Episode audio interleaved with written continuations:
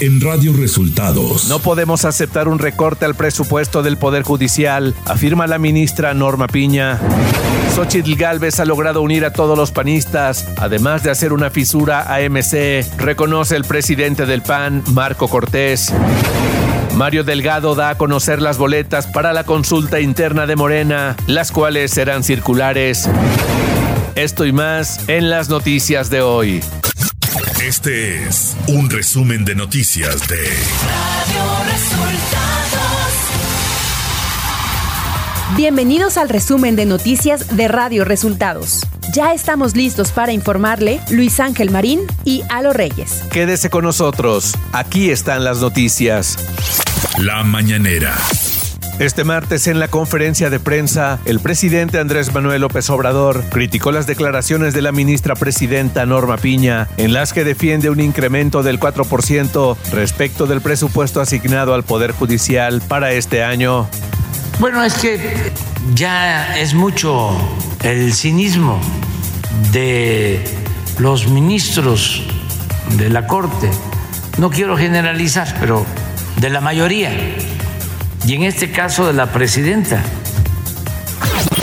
El presidente López Obrador dio a conocer que los libros de texto ya se entregaron en 30 estados y se han distribuido a los estudiantes en las escuelas, por lo que agradeció a maestros y padres de familia. Pero lo importante, y hay que agradecer, que en 30 estados los gobernadores ayudaron para que se entregaran los libros.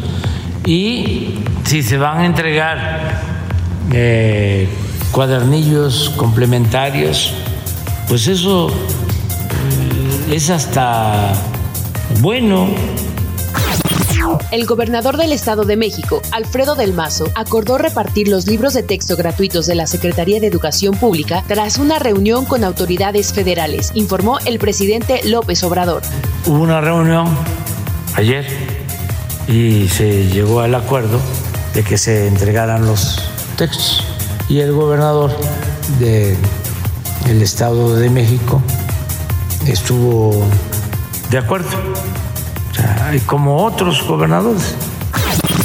El esquema de defraudación y saqueo al ISTE que operó por más de 12 años afectó su patrimonio por más de 15 mil millones de pesos, por lo que ya hay 31 denuncias presentadas ante la Fiscalía General de la República, informó el Procurador Fiscal de la Federación, Félix Arturo Medina Padilla. Se identificó un esquema de saqueo y defraudación al instituto que afectó su patrimonio durante más de 12 años por aproximadamente 15 mil millones de pesos.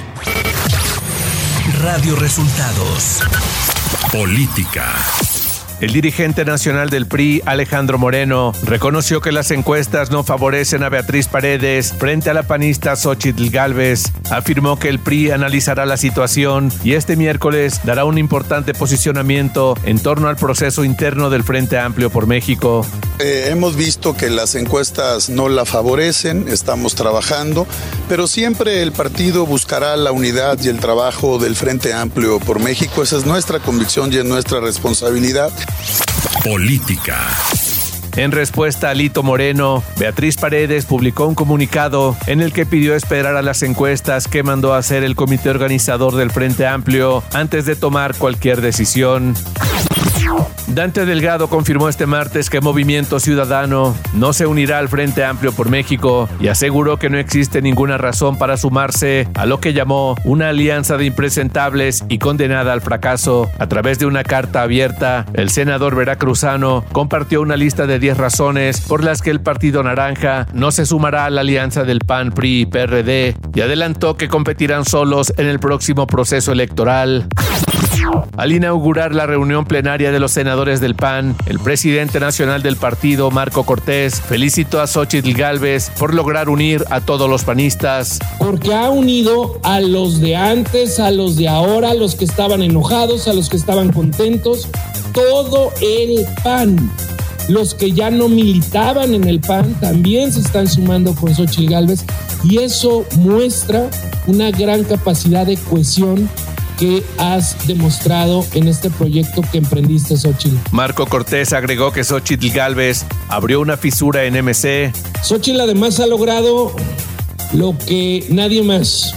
Ha abierto una fisura en el partido de MC.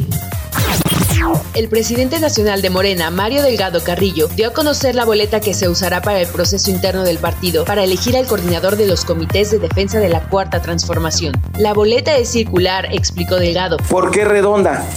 Porque al entregársela al ciudadano, a la ciudadana, pues no hay ningún tipo de sesgo que si estuviera impresa por la ubicación del nombre, si es alfabético, si es el nombre completo, si es podría desatarse polémica en torno a eso. Entonces, el presidente del Consejo Nacional de Morena, Alfonso Durazo, informó que la investigación sobre las denuncias que hizo Marcelo Ebrard sobre el presunto uso de estructura de la Secretaría del Bienestar a favor de Claudia Sheinbaum concluyó luego de que no se demostró una acción generalizada. En algunos casos eh, se trata de expresiones aisladas que en ningún momento hablan de una acción eh, concertada o de una iniciativa general o mucho menos institucional para favorecer a A, B, C o D aspirante.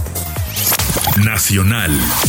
La presidenta de la Suprema Corte de Justicia de la Nación, Norma Piña, anunció que pidieron a la Cámara de Diputados un incremento real del 4% al presupuesto del Poder Judicial Federal, que de esta manera ascendería a más de 84 mil millones de pesos para 2024. La ministra presidenta sostuvo que harán economías y ahorros, pero dijo no pueden aceptar un recorte en el presupuesto.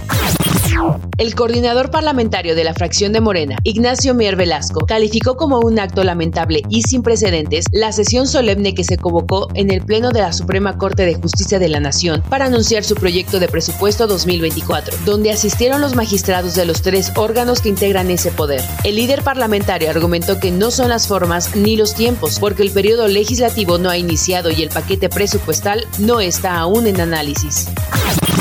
Los grupos parlamentarios del Senado iniciaron este martes sus reuniones plenarias con el fin de establecer sus prioridades legislativas para el próximo periodo ordinario de sesiones, al tiempo que fueron citados a la reunión previa a la instalación del Congreso para elegir a los integrantes de la mesa directiva de esta Cámara. Ciudad de México.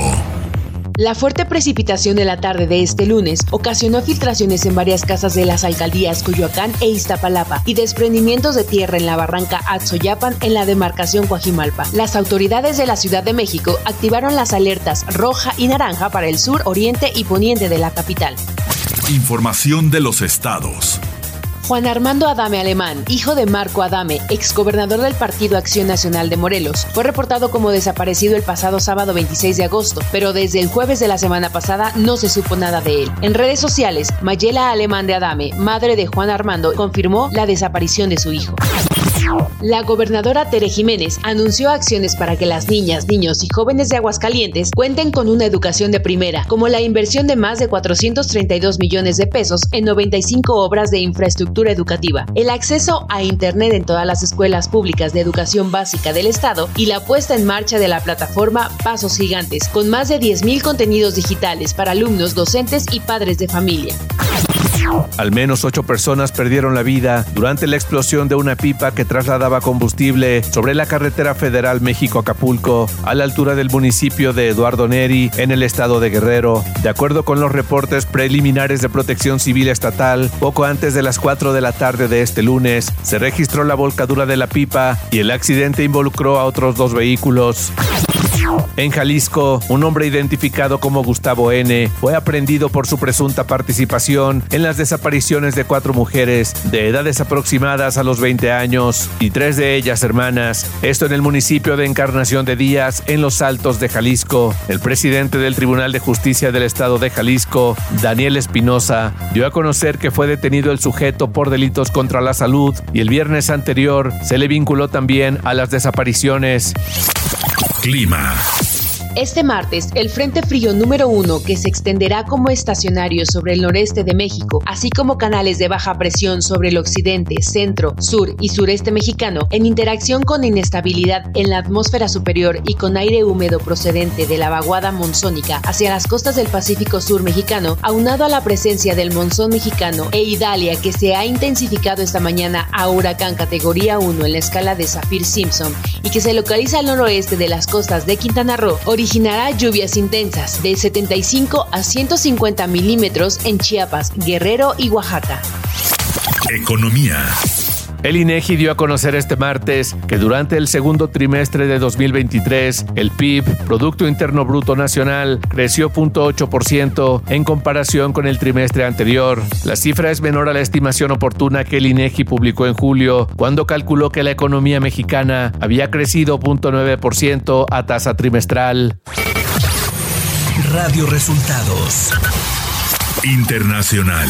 La Corte Suprema de Chile condenó este lunes a siete militares en retiro con penas de hasta 25 años de prisión por el secuestro y asesinato del cantautor Víctor Jara poco después del golpe de Estado de Augusto Pinochet en septiembre de 1973. Esto a dos semanas de que se cumplan 50 años del derrocamiento del presidente socialista Salvador Allende.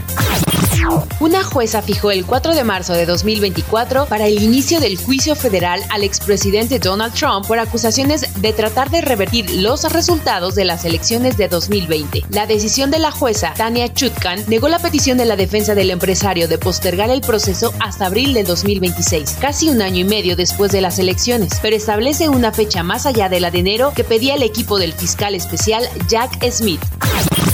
La secretaria de Comercio de Estados Unidos, Gina Raimondo, pidió este martes al primer ministro chino trabajar juntos para resolver problemas de interés mundial como el cambio climático o el auge de la inteligencia artificial. La secretaria Raimondo destacó en el comienzo de su visita de cuatro días a China la importancia de que ambas potencias mantengan una relación comercial estable, luego de que ambos países acordaron crear un grupo de trabajo para exportaciones, indicó el Departamento de Comercio de Estados Unidos. Y hasta aquí las noticias en el resumen de Radio Resultados. Hemos informado para ustedes Luis Ángel Marín y Alo Reyes. Les invitamos a ver la versión en video de este resumen en el canal de YouTube de Radio Resultados.